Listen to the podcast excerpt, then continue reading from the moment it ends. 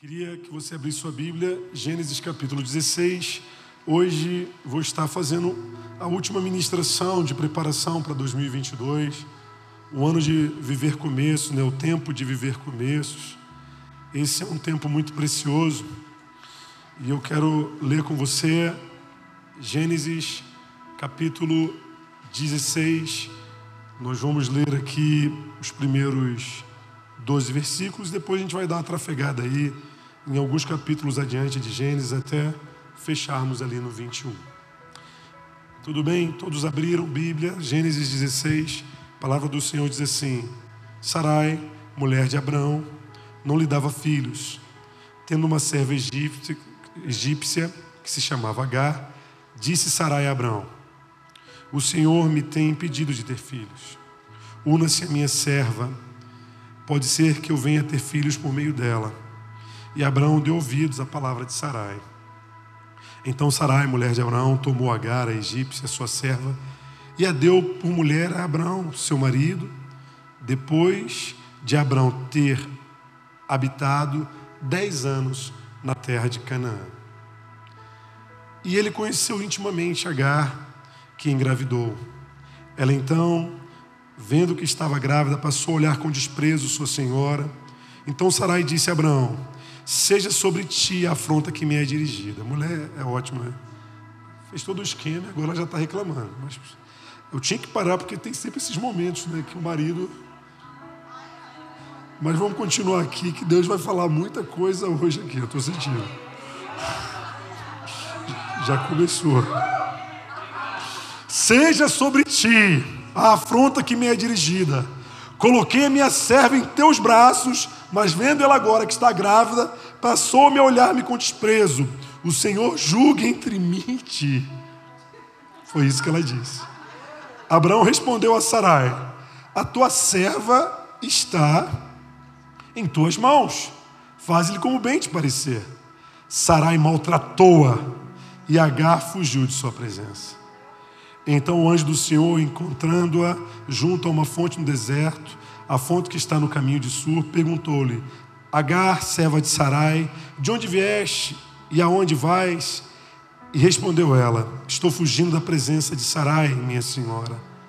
Disse-lhe o anjo do Senhor: Volta para tua senhora e humilha-te sob as mãos dela.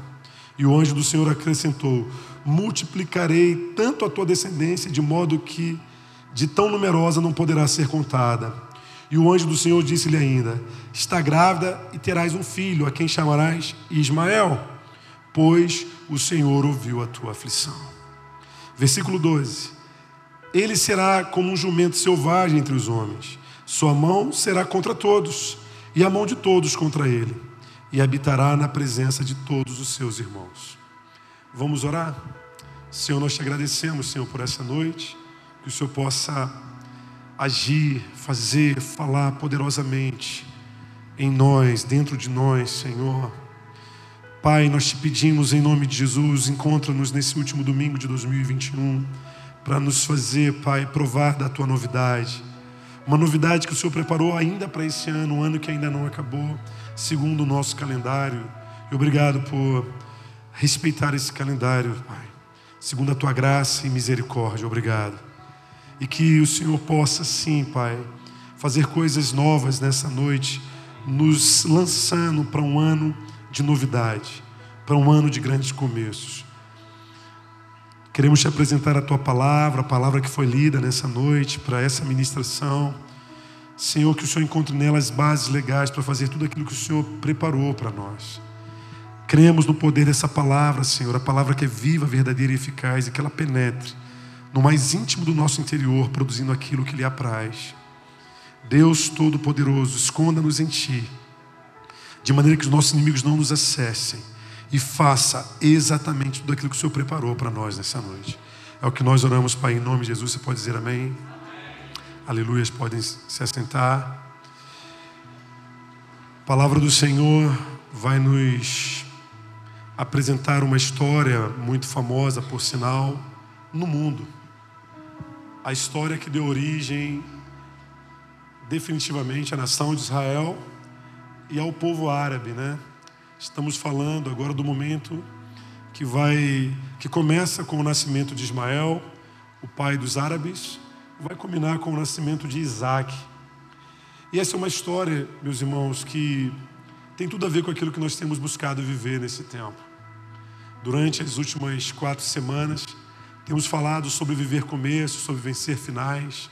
E eu tenho feito questão de fazer algumas recapitulações, né? Para que você memorize esse princípio. Definitivamente, 2022, Deus nos chama a viver começos. E eu quero que você encare isso de forma muito compulsória. É importante você querer, você requerer começos. Por quê? Porque a estrutura dos finais ela vai ser mortal dentro desse tempo.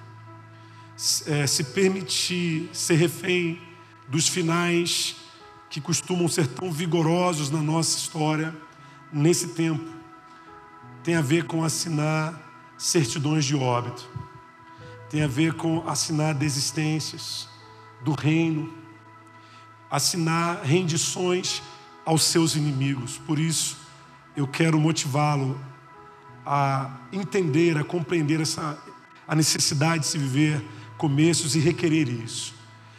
Como eu tenho dito aqui, domingo após domingo, os começos que Deus nos chama a viver, eles, eles não terminam.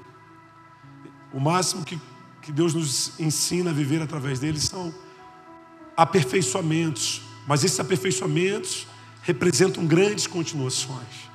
Por quê? Porque a natureza da eternidade, a natureza da vida eterna que o Senhor faz questão de compartilhar conosco, é uma, uma natureza que ela tem prazer em começar, ela tem prazer em viver o novo.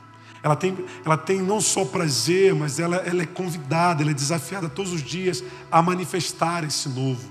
E eu quero que você requeira isso definitivamente. Requeira o novo. Aprenda a requerer esse novo todos os dias da sua vida. Aprenda a lutar contra o envelhecimento dos finais, contra as desestruturas, as corrupções tão presentes nos finais.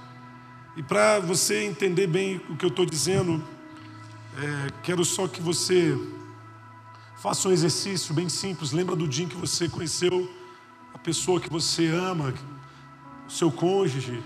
Lembra do dia que nasceu seu filho, aquela felicidade. Lembra dos melhores dias da sua vida e você vai entender um pouco daquilo que o Senhor tem ministrado conosco ao longo desse último mês, dessa preparação para 2022. Mas vamos lá. A palavra do Senhor, livro de Gênesis, capítulo 16, vai narrar exatamente um momento crucial, né, como eu falei, da história de Abraão e Sara. Aqui ainda, Abraão e Sarai. O casal que havia sido chamado lá de Ur dos Caldeus, um lugar de finais. Ur dos Caldeus representa o berço da, do paganismo, da idolatria. De Ur dos Caldeus que vai nascer Babilônia. É, é de lá que sai Abraão e Sara, ainda como Abraão e Sarai, debaixo de um chamado bem de começo de Deus. Deus chamou aquele casal para viver um grande começo, um começo digno de uma aliança que Deus, inclusive, vai fazer com Abraão, a famosa aliança abraâmica, onde Deus chama Abraão para, através dele, estabelecer, constituir a nação de Israel. Ele fala: Abraão, sai da tua terra, da tua parentela, da casa do teu pai, vai para a terra que eu te mostrarei, de ti farei uma grande nação, e tu serás uma grande bênção. Abençoarei aqueles que te abençoarem, amaldiçoarei aqueles que te amaldiçoarem. Abraão, né, o chamado de Abraão é esse chamado base que reverbera até hoje sobre a igreja do Senhor porque ele não se limita à nação de Israel, ele não se limita à lei, ele é um chamado de graça, né? à toa que Abraão é considerado segundo a própria palavra do Senhor, o pai da fé. Ele é o pai da fé. E somos filhos de Abraão pela fé, e Paulo vai dar uma aula bonita sobre isso. Né? Ele vai explorar muito esse conceito junto aos romanos, junto aos gálatas. Ele vai explorar essa relação que temos com Abraão e Sara. E exatamente aqui no capítulo 16 nós vamos ver um episódio que traz à luz sobre uma realidade que nós precisamos lutar na nossa busca por superar as estruturas de finais que nos resistem. A famosa terceirização.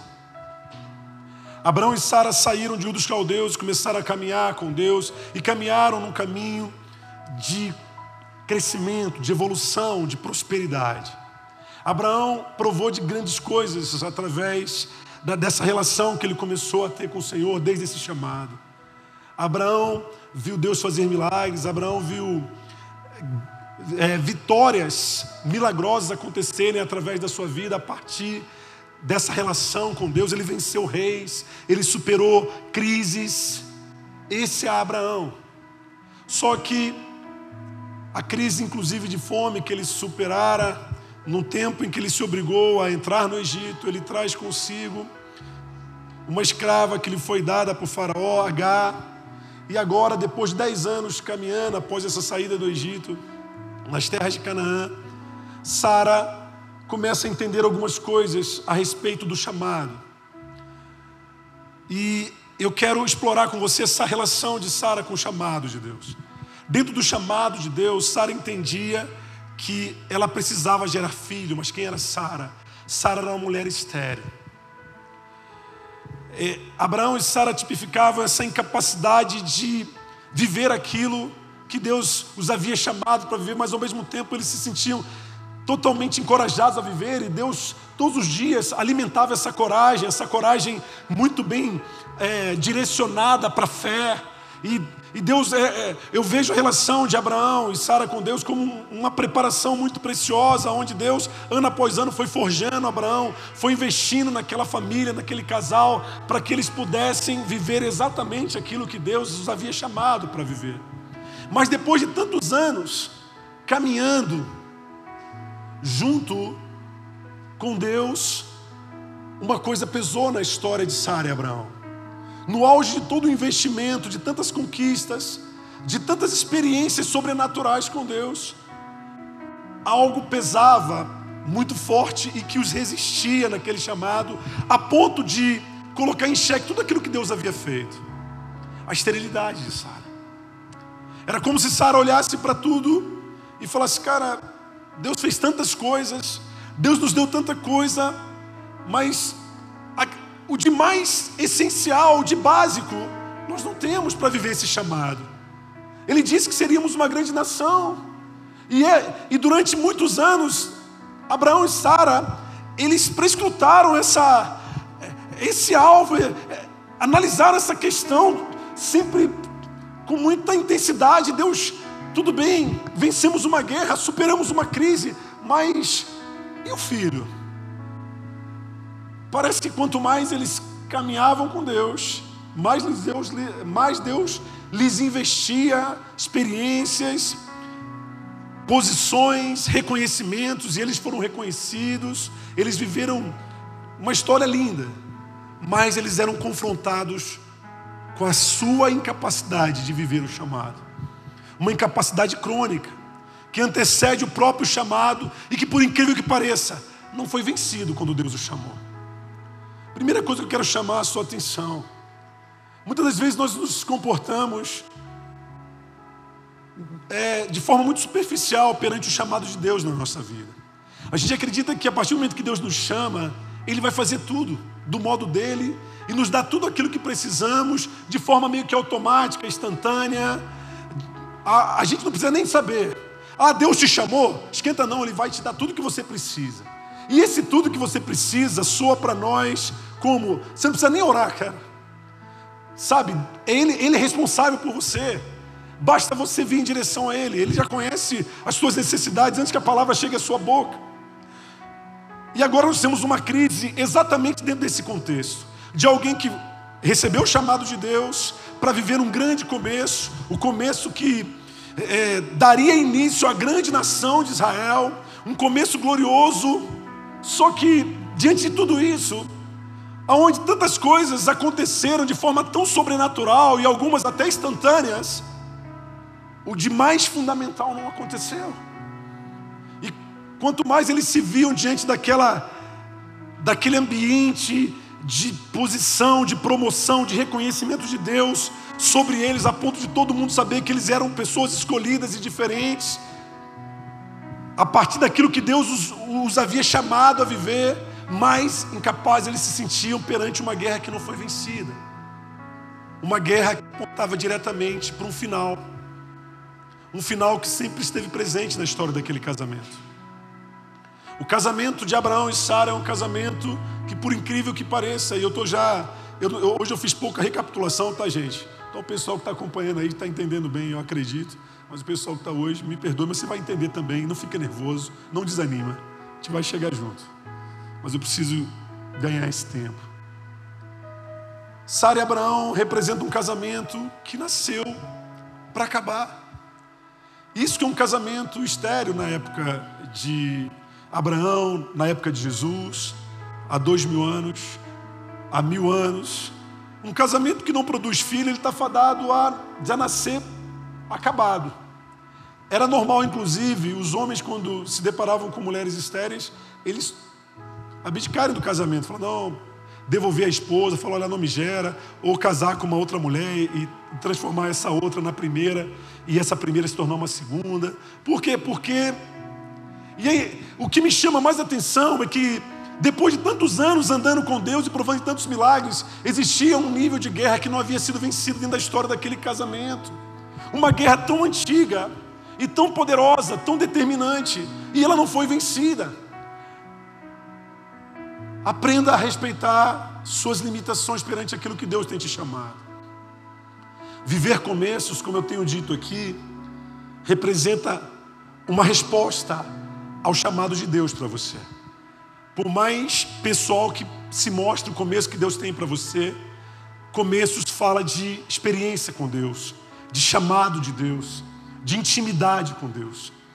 Havia um começo que Abraão e Sara começaram a viver desde o dos caldeus, só que agora, no auge de todos aqueles investimentos, todos eles, eles olham e no momento que eles poderiam se sentir as pessoas mais capazes do mundo para serem quem Deus queria que eles fossem, aconteceu o contrário. Eles eram os mais impossibilitados. Isso diz respeito a algumas crises que muitas das vezes nós lidamos na nossa relação com Deus, principalmente aqueles que têm buscado viver uma, uma vida baseada no chamado que Deus tem. É, é, é, não é nada incomum você, no auge da sua intimidade tão próspera com Deus, ter que lidar com um prejuízo que coloca em xeque toda essa prosperidade. Não é nada incomum você, no auge dessa autoafirmação tão bem reconhecida diante de todos que te conhecem, como alguém especial, precioso, para grandes coisas que Deus o chamou a se lidar com vazios, com prejuízos que fazem você acreditar que, ei, Deus não quer fazer, Deus não, Deus não quer responder, por que, que Ele não faz isso? Por que, que Ele não me dá isso? Por que, que Ele me esperou chegar até aqui? Porque, entenda uma coisa, quando Deus investe tudo que Ele tem para investir, vou, vou botar externamente sobre você, mas não vence a guerra interna, o máximo que vai acontecer é o teu nível de exposição aumentar. E exposição já pressupõe uma expectativa de escândalo. É questão de tempo para que todo aquele esforço de Deus sobre a vida de Abraão e Sara caia por terra. Por quê? Porque até hoje eles não geraram. Até hoje eles não conseguiram. Até hoje eles não foram, eles não se tornaram aquilo que Deus queria que eles fossem. E eu fico imaginando quantas orações quantos montes, quantos jejuns, quanta busca, quanto clamor para falar: Deus, está ótimo, o Senhor prosperou a minha sementeira, o Senhor me deu rebanhos, o Senhor me enriqueceu, o Senhor me honrou diante de Faraó, de reis, o Senhor me fez vencer grandes guerras, mas Senhor, eu não consegui vencer aqui na minha intimidade, o meu interior continua seco, e cada vez que eu cresço mais, mais exposto eu me sinto diante desse inimigo que eu ainda não venci mais exposto me sinto diante de um final que ainda está ali, totalmente presente, diante dos meus olhos, dizendo: Ei, você nunca vai ser quem você acha que é, ou quem você acha que Deus te chamou para ser, você nunca vai ser. E agora, Sara assume uma atitude que é uma atitude extremamente madura dentro da perspectiva humana. Ela entende algo que só aqueles que aprenderam a caminhar com Deus dessa busca por maturidade são capazes de entender. Nessa busca por responsabilidade. Porque ela tinha duas opções perante essa todo esse contexto. Ou ela abdicava de tudo aquilo, abria a mão, entrava numa crise existencial, chutava lá as barracas todas, falava não quero mais, estou cansada, estou cansado, isso tudo é uma grande balela, porque no auge da minha história fiz tantas coisas para Deus, Ele me deu tanta coisa, mas quando Ele não te dá aquilo que é essencial, tudo que Ele te dá em volta, por mais precioso que seja, perde o valor. Então aquela velha história fala assim, cara, eu não quero mais estar aqui. Eu não quero viver esse começo, por quê? Porque tudo bem, Deus usa, Deus faz, Deus dá, Deus tem tantas coisas, mas Ele não conseguiu resolver aquilo que eu tenho de mais crônico na minha vida. O que, que adianta ser usado? O que, que adianta vencer guerras? O que, que adianta ser promovido e reconhecido diante dos homens quando você olha para o seu interior e você continua o mesmo? E Sara e Abraão tinham duas opções. Ou assumir uma crise, que inclusive essa geração de hoje gosta muito dela, aquela crise de você para mim, problema seu, né? e vou fazer do meu jeito, a partir de agora não quero mais, e assumir esse final, falar, é, é para ser isso, então você mesmo, é para ser isso aqui, não vai mudar nada, então é isso mesmo. Ou tomar uma atitude que está na contramão, mas está lá no extremo oposto, que é a atitude de Sara, de olhar e falar, eu entendi, Deus, eu não vou ser essa pessoa nunca eu nunca vou ser o homem que eu achei que eu seria. Isso dói, sabe? É você ter que abdicar de sonhos. Tudo bem, Deus, eu, eu acreditei que o meu começo seria muito glorioso e eu faria tantas coisas no teu nome, mas eu descobri que nós, na minha caminhada contigo, eu não consegui deixar de ser o velho e seco Abraão, a velha e seca Sara, envelhecidos, totalmente reféns de uma esterilidade, aonde cada dia que passa eu me torno mais distante de quem eu deveria ser para fazer exatamente o que o Senhor me chamou para ser. E como eu falei, eu, eu gosto da, da crise de Sara porque é uma crise que nós exploramos muito pouco. Mas por incrível que pareça, assim como temos uma geração muito superficial que gosta de aloprar e não, vou embora, não quero mais, Deus não fez aquilo que ele queria, que ele deveria fazer, fiz tanta coisa por ele, beleza que ele fez tanto por mim, mas na verdade o que, ele, o que eu mais precisava ele não me deu, então não quero mais. Existe uma geração também que tem se permitido encontrar nos seus finais uma, uma resposta muito sofisticada, uma resposta de, ah, eu não preciso ser, mas eu posso ser. Como assim, pastor? Eu não preciso ser um missionário, mas eu posso ser um, um grande apoiador de missões. Eu não preciso ser o pastor, mas posso ser um bom investidor de pastores.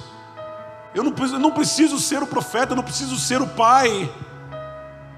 Basta que eu entenda que eu nunca vou ser o pai que meu filho precisa, mas eu vou me esforçar ao máximo para que ele receba o que ele tem que receber. E aí entra a necessidade da terceirização.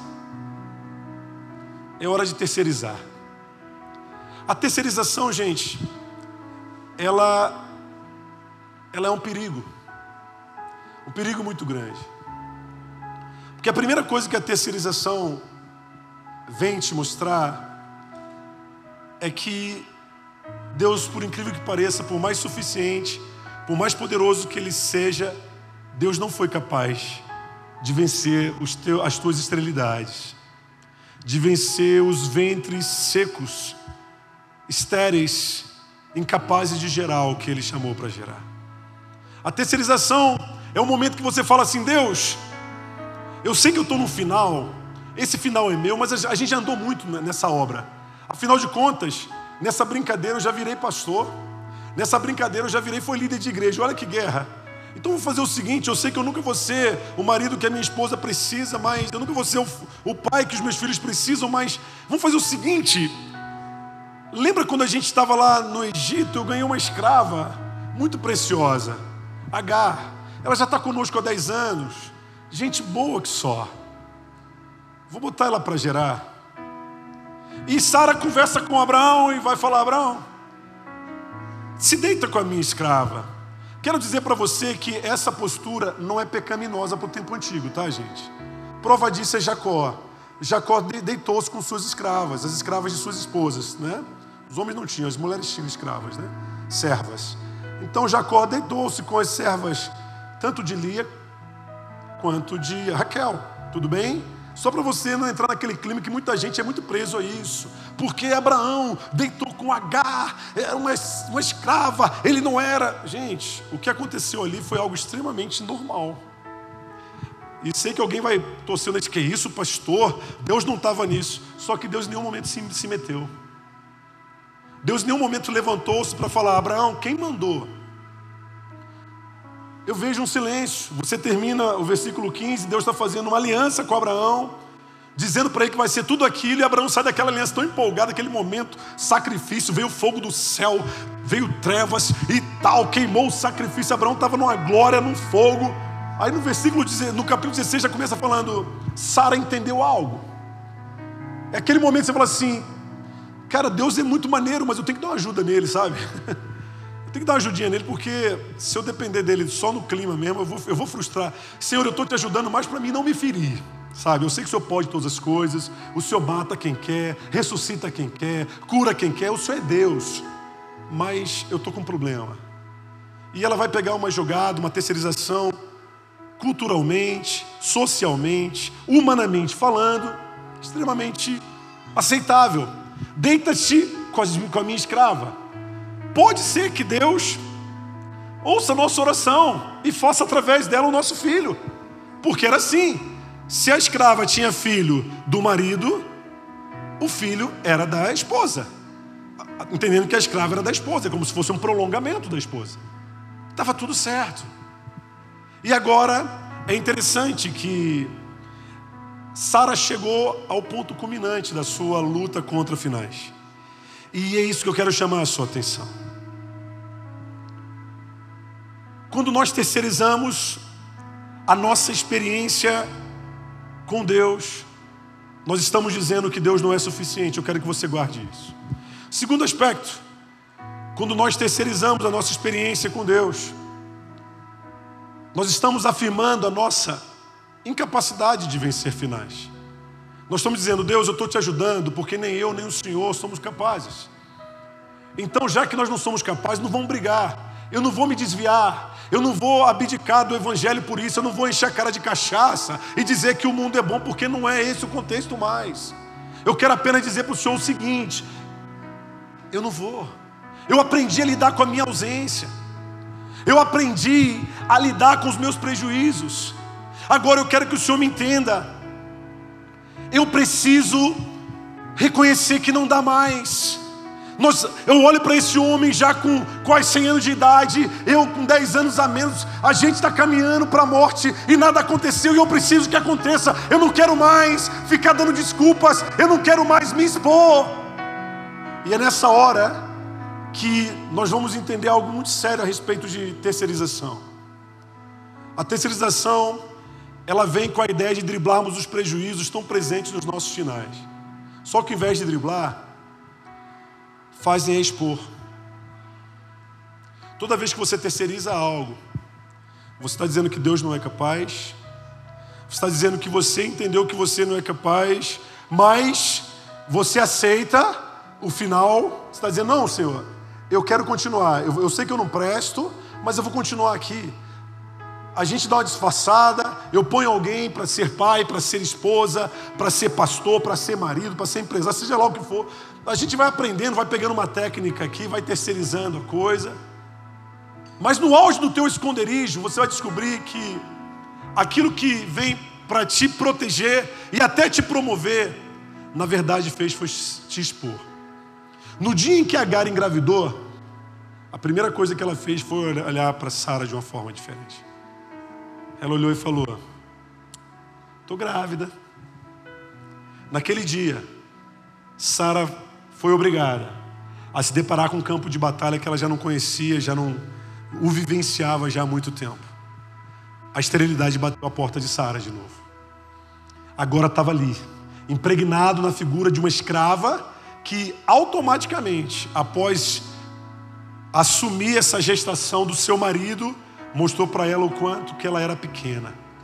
Ei, Sara, você continua pequenininha. Sei que Deus já fez muito na tua vida, mas você não presta. Sou melhor que você. É interessante, eu quero chamar a atenção para um outro aspecto. pior do que você ver a sua exposição patente, você vai descobrir que a terceirização gera frutos contrários ao que Deus tem para nós. E esse é o maior prejuízo da terceirização. Estou te dando um exemplo que agora eu vou entrar bem detalhado em cada um desses aspectos. Aprendemos a caminhar diante de uma experiência com Deus onde nós terceirizamos as coisas e não percebemos que muito do que nós produzimos nessa terceirização não é o que Deus tem e chega a ser contrário, e a prova disso é Ismael.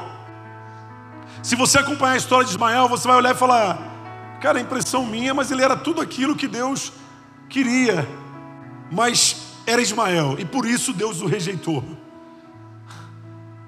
Porque ele nasce forte, um homem digno de assumir uma herança, ele está pronto para ser um grande sucessor do seu pai, ele se identifica muito com esse pai. No, no capítulo 17, você vai descobrir que Ismael vai ser líder de 12 líderes. Olha só, olha o 12 de novo, vai ser um cara de governo, muito parecido com o próprio Isaac, pai de Jacó. O grande Ismael, só que é esse mesmo Ismael que vai produzir o pior nível de inimigos que a nação de Israel conheceu. Os ismaelitas. Um padrão de inimigo, enquanto Deus havia chamado Abraão para ter uma herança onde ele seria bênção para o mundo, onde ele traria nação, as nações para Deus, Ismael é aquele que é, ele é o jumento brabo ele é inimigo de todo mundo, e todo mundo é inimigo dele, porque ele não conecta com ninguém. Ele é um produto totalmente contrário ao que Deus queria, por mais que humanamente falando, ele fosse tudo aquilo que Abraão esperava, que Sara esperava, inclusive. E eu quero chamar a sua atenção para isso, porque na nossa luta diante dos finais que nos resistem, sem perceber, temos vivido uma vida de terceirização, sim. Terceirizamos o nosso relacionamento com Deus, em busca de alguém para orar, de alguém para buscar, de alguém para profetizar a nosso favor. Terceirizamos as nossas experiências dentro das nossas casas, aonde muitas das vezes substituímos um carinho, uma intimidade entre um marido e uma esposa por um, um benefício bem superficial, é um presente, é uma viagem. Substituímos a relação com os nossos filhos em cima de uma preparação totalmente externa, totalmente exteriorizada, onde terceirizamos tudo. E nós fazemos isso aqui dentro da igreja. E eu quero dizer muito do que reflete a nossa terceirização tem a ver com a nossa incapacidade, tem a ver com a nossa esterilidade com a nossa impossibilidade de sermos quem Deus quer que sejamos. E muito dessa impossibilidade diz respeito aos finais que resistem os nossos começos. Deus sabia desde o início que Sara era uma mulher estéril. Deus sabia desde o início, desde quando Ele o gerou, havia uma luta contra a esterilidade dentro daquela linhagem, e Ele trouxe um casal exatamente no auge do seu final. Ele investiu nesse casal, Ele vem trazendo esse casal debaixo de testemunhos, de glórias, de milagres, de conquistas. Para quê? Para chegar no final falar: é, vocês não são capazes, você é estéreo. Eu fiz tudo isso para você provar que nada vai valer a pena se você não for capaz de viver o propósito. E eu quero, e eu gosto dessa mensagem, por mais que Deus não tenha se limitado a ela. O que Deus quis falar foi muito além disso. Quando eu vejo Abraão prosperado, homem de autoridade, rico, reconhecido no, no mundo antigo ali, eu vejo Deus falando: "Tá vendo, Abraão? Você tem tudo, mas você não foi capaz de vencer o seu final. E se você não venceu o seu final, não vale a pena tudo que você tem. Você não for capaz de vencer as estruturas que resistem ao seu final, o seu testemunho vai ser um testemunho de terceirizações.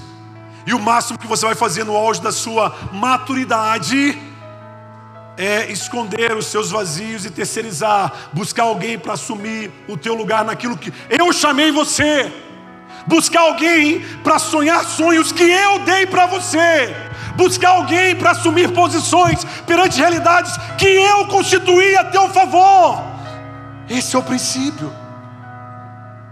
2022 é um chamado muito responsável de Deus. Eu tenho vibrado demais com esse ambiente profético que o Senhor tem compartilhado conosco.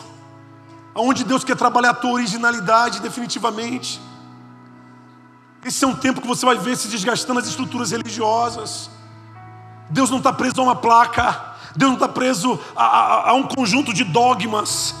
Deus quer intimidade, Deus quer homens vivendo a essência da sua originalidade diante dEle, provando de grandes começos a partir dessa originalidade, e é isso que Ele esperou, juntamente com Abraão e Sara.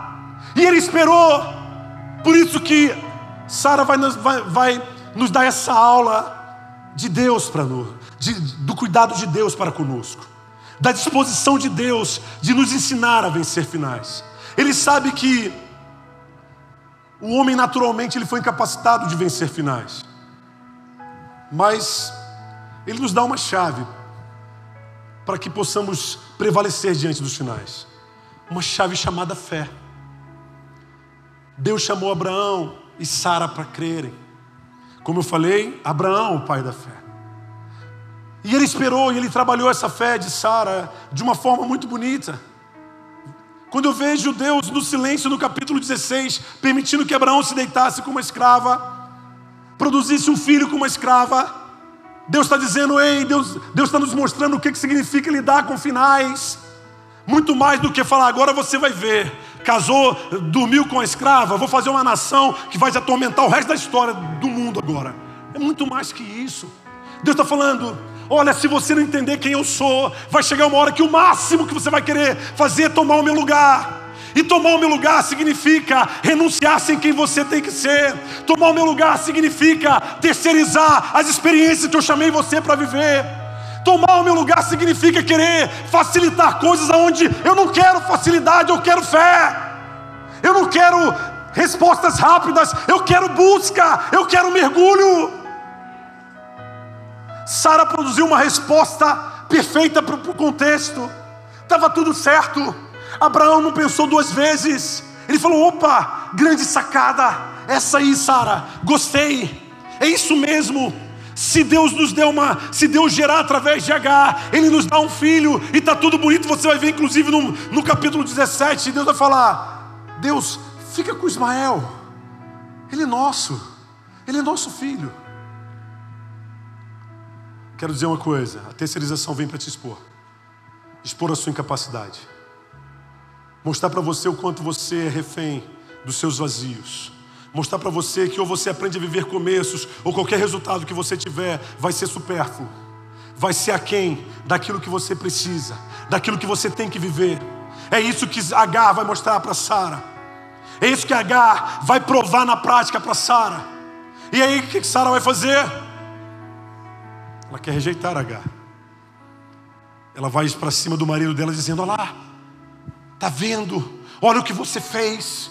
Olha a mulher, e eu gosto da resposta de Abraão: Eu não, pô. Esse é um problema seu. Ela não é minha, ela é sua. Eu não a tomei para mim. Ela é tua. Ela é sua escrava. Aprenda a lidar com ela. E eu gosto desse conceito. Sabe por quê? Agar é um produto de Egito, sabe? E por incrível que pareça, nas nossas andanças com Deus, Muitas das vezes nós produzimos algumas agares nas nossas, nas nossas posturas diante dos nossos problemas, das nossas lutas. Agar fala de uma mentalidade dentro desse contexto. Agar é o produto que foi alcançado num tempo em que Abraão e Sara estavam passando fome e foram obrigados a ir lá para a terra do Egito. Um tempo onde eles acreditavam que Deus não seria suficiente e por isso eles foram para o Egito. Deus nunca colocou o Egito como mapa, como caminho que os tiraria de outros caldeus para a terra prometida. Não. Mas diante da fome, o que, que eles fizeram? Entraram no Egito e trouxeram Agar. E Agar, dentro de um contexto espiritual, ela representa literalmente uma mentalidade, uma forma de pensar. É aquela velha história de: olha, Senhor, eu creio até aqui, mas se o Senhor não fizer, eu já sei o que fazer. Se o Senhor não fizer, eu já tenho a minha resposta. Eu vou esperar, Senhor. Mas se o Senhor não fizer, Agar tipifica isso. Portanto, H demorou dez anos caminhando com eles, até o momento que Sara olhou e falou: Ah, entendi. Deus nunca vai te fazer. Deus nunca vai te dar aquilo que você quer, querido. Deus nunca vai fazer aquilo que Ele prometeu do jeito que você um dia acreditou que Ele prometeu. Ei, H vem para meio que desconstruir alguns padrões de experiência, vem para reescrever algumas palavras de Deus para nós. H vem para isso. Ei, não é bem do teu jeito. Ele disse que você seria muito, mas ele não vai te usar assim. Na verdade, ele vai te usar assado. E muito desse, ele não vai te usar assim, vai te usar assado, é só uma desculpa. É só uma forma de você aprender a lidar com o teu prejuízo. Aprender a fugir das tuas dores, aprender a, a, a se isolar, a, a adormecer perante guerras que você não venceu. Isso é um grande prejuízo. E Deus fala: é, pode deitar com a Abraão.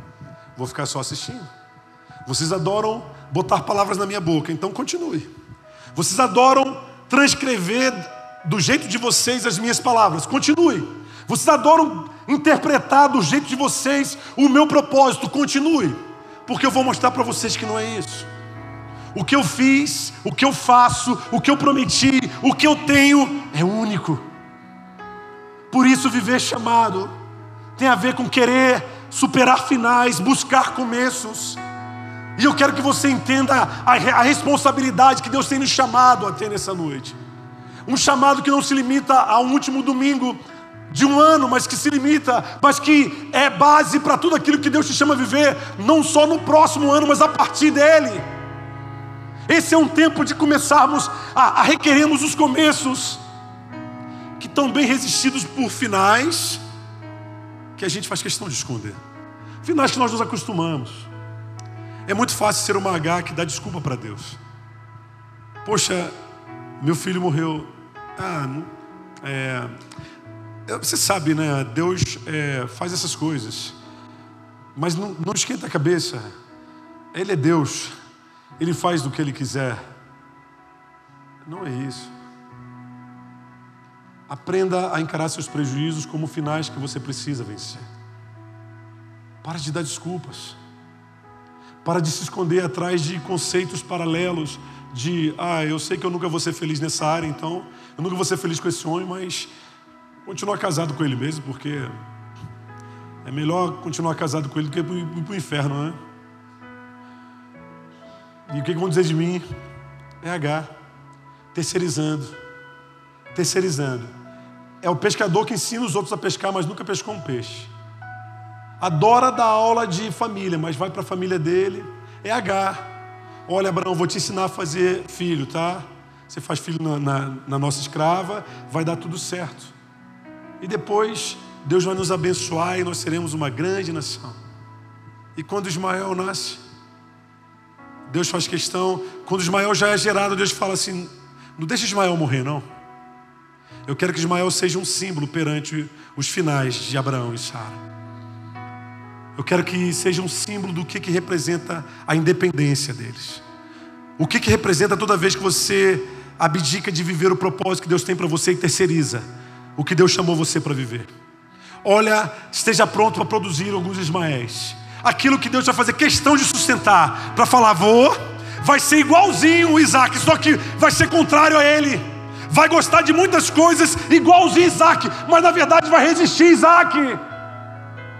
Eu quero dizer para você que dentro dessa nossa luta por vencer finais, dentro dessa nossa busca por, por terceirizar a nossa relação com Deus, na, na intenção de facilitar os começos que Ele tem para nós, temos produzido testemunhos verdadeiramente contrários.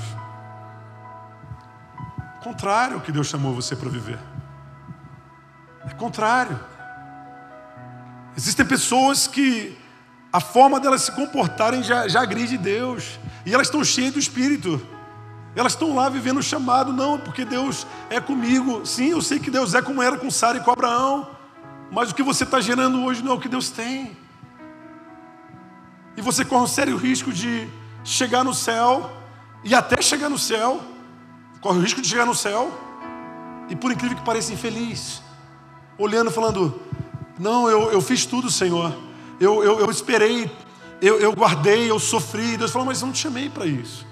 Eu te chamei para curar, para libertar, para restaurar, para entrar em nações. Eu te chamei para mudar histórias. E o que, que você fez? É porque eu não sabia lidar com os meus medos. Eu não sabia, não sabia lidar com os meus prejuízos. E eu estava fadado a. Eu tive medo. Eu enterrei talentos. Eu escondi legados. Eu, eu fingi. Eu terceirizei.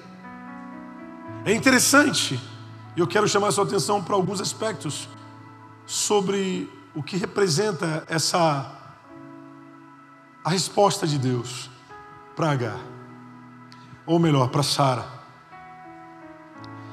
Deus ele ele sabe que nós não somos capazes de enfrentar. E ele não espera de você que você chegue lá e resolva. Mas ele espera que você se renda diante dele. Porque no ambiente dos finais, ou você se rende aos finais, ou você vai aprender a se render a Deus. Se render aos finais, como eu já falei, é fazer o que Sara fez. O máximo que você vai fazer é: olha, filho, eu não sou um bom pai, mas eu vou botar você para fazer inglês, alemão, você vai viajar. Não, Deus está falando: ou, aprende, ou você aprende a ser um bom pai, ou teu filho vai morrer. No auge da, da, do, das experiências poliglotas que ele tiver. Ah, eu, olha, eu, eu, sei que eu não sou, sabe, uma pessoa muito madura, mas é, que Deus, eu vou apresentar para você alguém. Não, não apresenta não, porque se alguém vai fazer valor, não quero apresentar alguém para te falar de Jesus, não. Ou você aprende a falar de Jesus, ou pessoas vão se desviar por sua causa.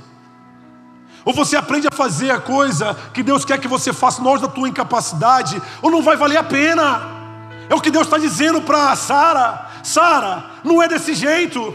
É muito bonito, é muito sofisticado, Ismael. Mas Ismael não é meu. Ismael foi gerado na tua independência.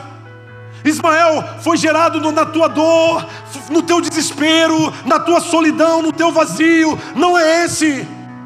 E eu faço questão de deixá-lo diante de você, para que você olhe para ele e perceba o quanto ele não é meu.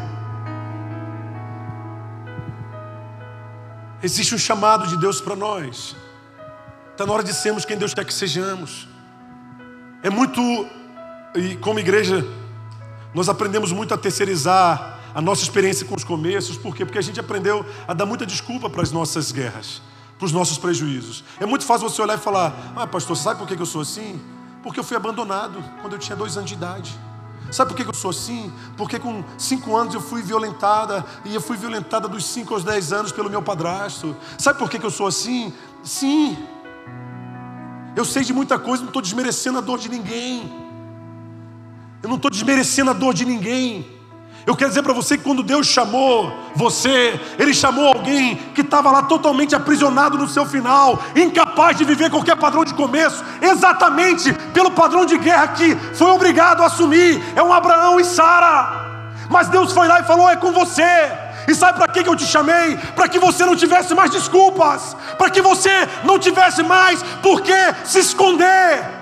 Eu investi em você, não foi para fingir que está tudo bem, que você é perfeito, não. Eu investi em Abraão e Sara, anos e anos, para que eles entendessem que havia uma guerra a ser vencida, e é para essa guerra que eu os capacitei.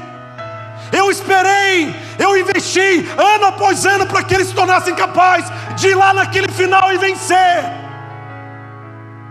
E eles assumiram a atitude mais profunda antes de encarar esse final. Eles terceirizaram. Eles terceirizaram. Ei, quantas coisas nós temos terceirizado?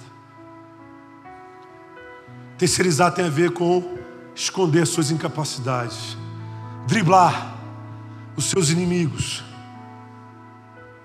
Terceirizar tem a ver com a sua necessidade de acreditar que está tudo bem, só que o máximo que você faz é produzir experiências contrárias ao que Deus chamou você para gerar. Você já terceirizou demais. A terceirização nos faz dar desculpa para aquilo que Deus não tem. A terceirização nos faz assumir uma postura muito omissa para aquilo que Deus nos chamou a viver. Terceirizamos demais. Sempre olhamos e falamos: não, Deus vai levantar outro. Não, Deus vai chamar outra pessoa. Não, eu não, eu não gosto.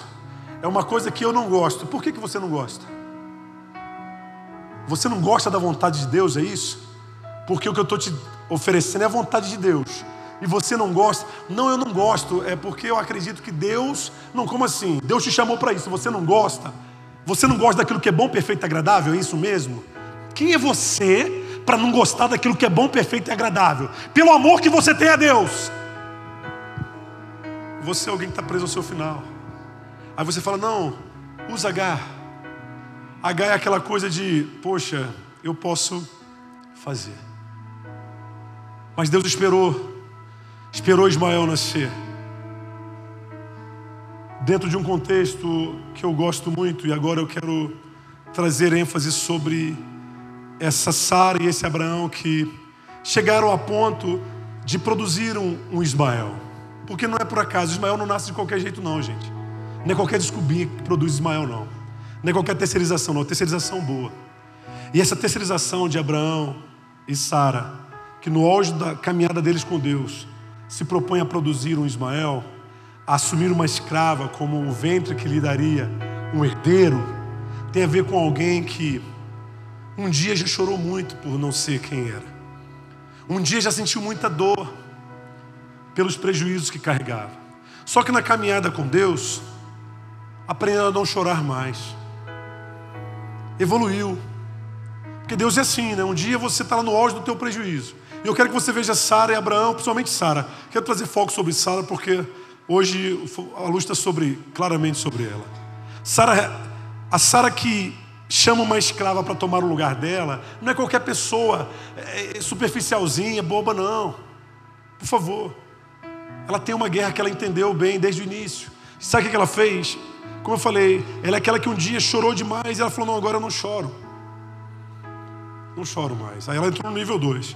Não, já não choro mais pelos meus prejuízos. Deus ainda não fez, mas. E Deus continuou trabalhando com Sara. Ótimo, Sara. Tá legal? Até que chegou uma hora que Sara ela aprendeu a rir dos seus prejuízos. Você acredita? Sara chegou no nível que falava: Você vai ter um filho. Ela. já chorei demais por causa disso. Hoje eu não choro mais não.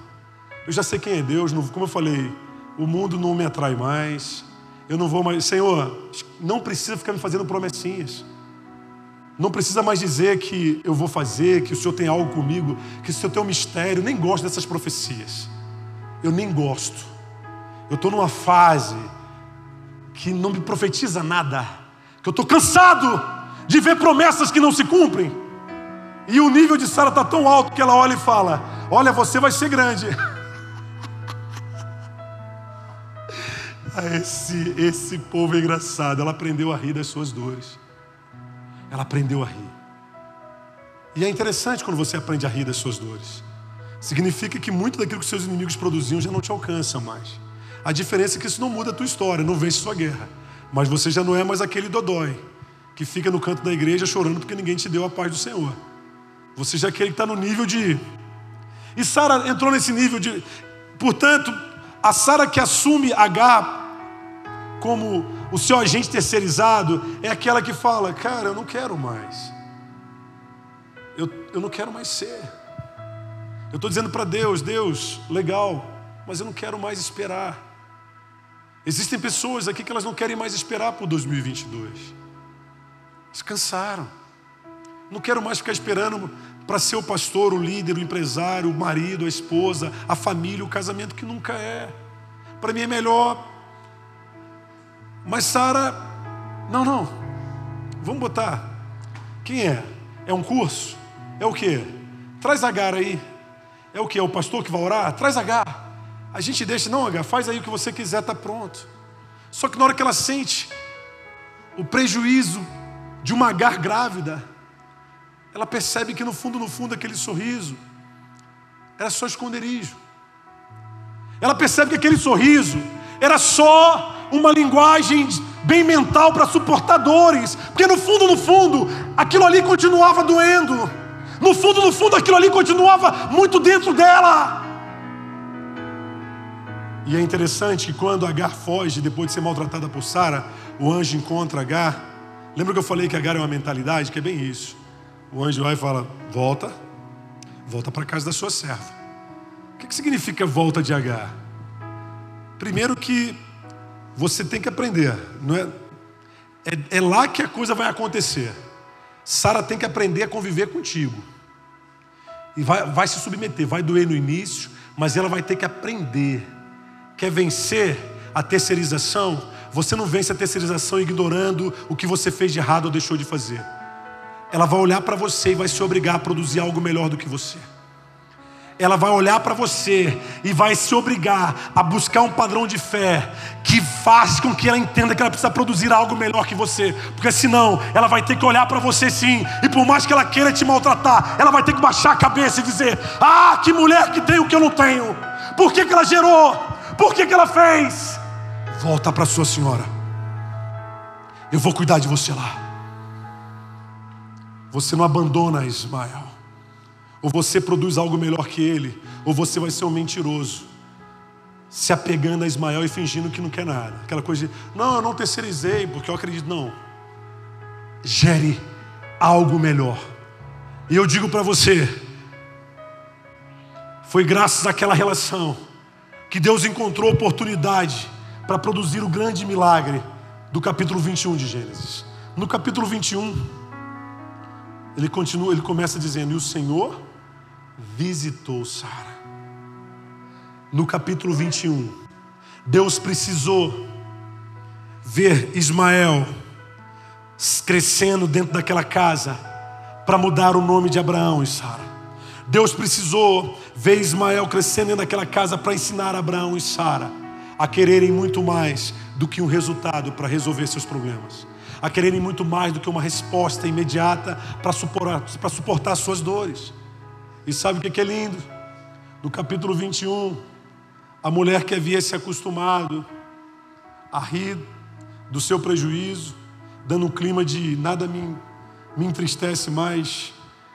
Ela vai, a palavra do Senhor diz assim: Sara engravidou e deu um filho a Abraão em sua velhice. Sara tinha 90 anos de idade.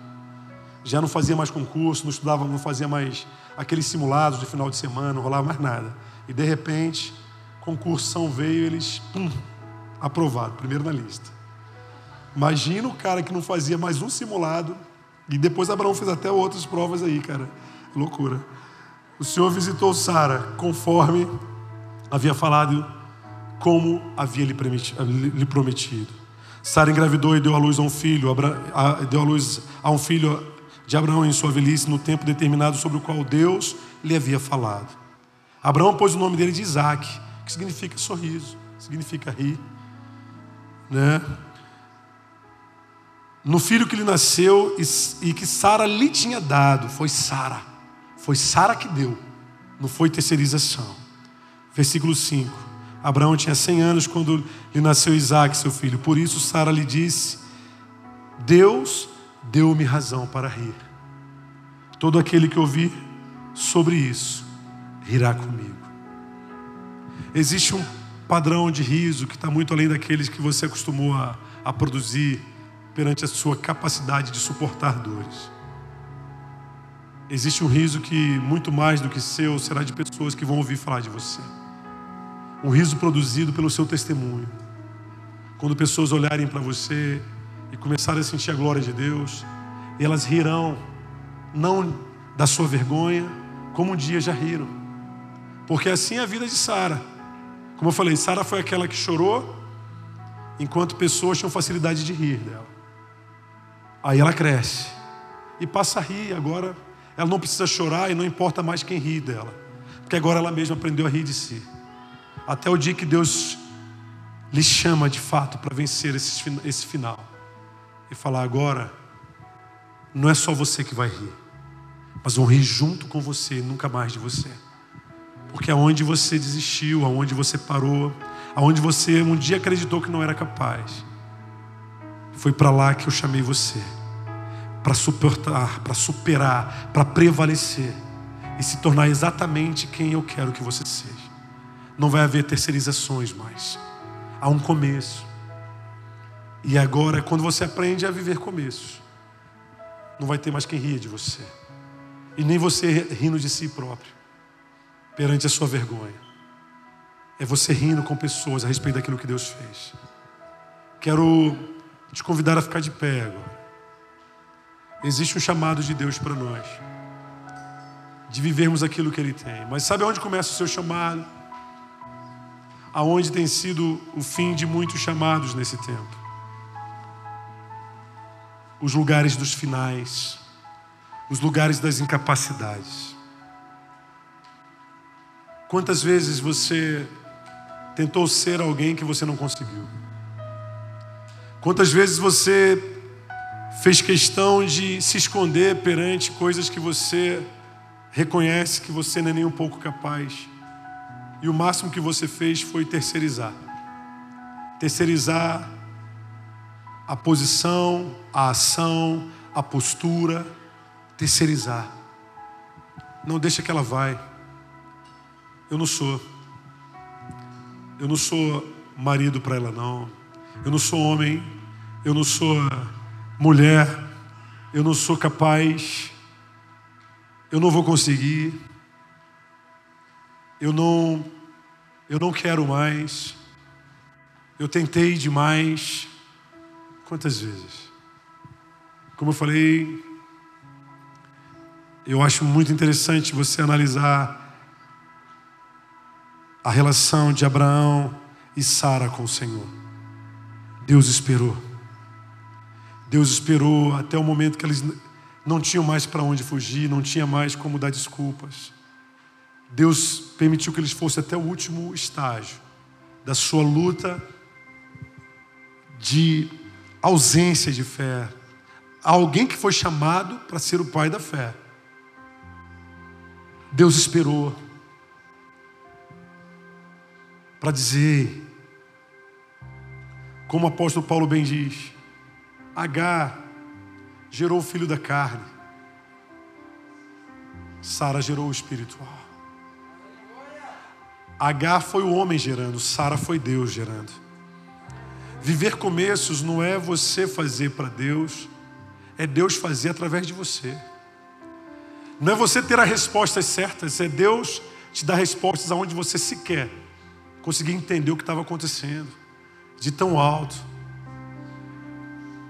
Hoje é um bom dia para você abdicar de desculpas e falar: Senhor, eu não quero mais. Eu não quero mais. Mas não dá para terceirizar.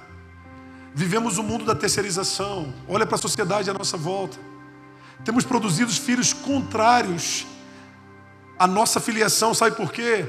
porque terceirizamos aquilo que Deus não quer que seja terceirizado. O que eu falei hoje está explícito aí, ó. Caminha, entra, num, entra, entra numa lanchonete. E você vai ver o que é terceirização, uma geração que foi terceirizada, criada por filhos criados por babás, criado dentro de creches, filho criado em frente de televisões e jogos eletrônicos, que foram domesticados por cursos, professores e sistemas, mas que carecem de afinidade, carecem de relacionamentos maduros, porque carregamos uma geração que, ao invés de aprender a depender de Deus no auge da sua incapacidade, sabe o que ela faz? Ela terceiriza. Ela terceiriza. Ela acha que não basta eu, eu, eu, fazer um cursinho de bom pai, que eu vou ser o pai que Deus quer que eu seja. Não vai! Não vai! Não basta eu fazer o cursinho do marido perfeito, que eu vou ser o marido que a minha esposa precisa. Não vai! Não basta eu ir para um tratamento psicológico, terapêutico, que eu aprendo a lidar com os meus medos e aí sim eu vou me tornar. Não vai conseguir. Ei! Deus esperou, Deus deixou Sara terceirizar, porque Ele está nos ensinando algo muito sério a respeito da vida. Ele está dizendo algo de um, de, num padrão de atualidade absurda. Parece que ele escreveu hoje esse texto, porque vivemos uma geração de terceirizadores que buscam ajudar Deus do seu jeito, que lidam com Deus que é incapaz, com Deus que não é suficiente. De um povo que aprendeu a entrar e sair de lugares como esse, como se estivesse no shopping center. Ah, não gostei. Não gosto. Eu acho que cada um tem o seu Deus. E muito do que faz essas pessoas acreditarem nos, é, somos nós, sou eu, é você. Muito do que faz essas pessoas não conseguirem descobrir Deus na sua essência é porque eles olham para nós e vem um bando de terceirizadores. Cara, ali é um bando de gente querendo o favor do outro, pô. É um bando de gente querendo crescer nas custas do outro. E no fundo, no fundo, são todos falidos. E é assim que muitos nos rotulam lá fora. E eu baixo a cabeça, não é por aceitação, não, por respeito. Porque aceitar eu não aceito, não, mas eu respeito. Não, é isso aí. Diante de tantos testemunhos, para de terceirizar. Deus quer trazer a luz a um padrão de dor que vai querer te fazer chorar quando você aprendeu a rir. E é isso que Sara estava vivendo. Olha, não, não me engana. Eu, não, eu aprendi a rir, Senhor. Não me faça chorar de novo. Quanto tempo eu levei para aprender a rir? Porque o que eu me acostumei foi a chorar enquanto todos riam, mas agora eu aprendi a rir. Eu não quero mais chorar. E Deus fala: Ei, Sara, eu chamei você para isso. Eu investi em você para isso. Eu te dei uma casa, um casamento, te dei um chamado, te dei um legado para isso, para vencer. Vencer seus sinais. Para se tornar alguém que você não tem nenhuma capacidade para ser. Mas foi esse alguém que eu chamei você para ser. A mãe, a mãe de uma nação. E eu chamei você, Sara, não chamei H. Eu não chamei o cursinho de inglês, não chamei a viagem para o exterior, não chamei a roupinha nova do shopping. eu chamei você. Eu chamei você. Você. Você. Para ser o pai, o marido, a esposa, a mãe, o filho, o profissional. Eu chamei você para gerar no auge da tua esterilidade. Porque agora quem vai gerar vai ser eu dentro de você.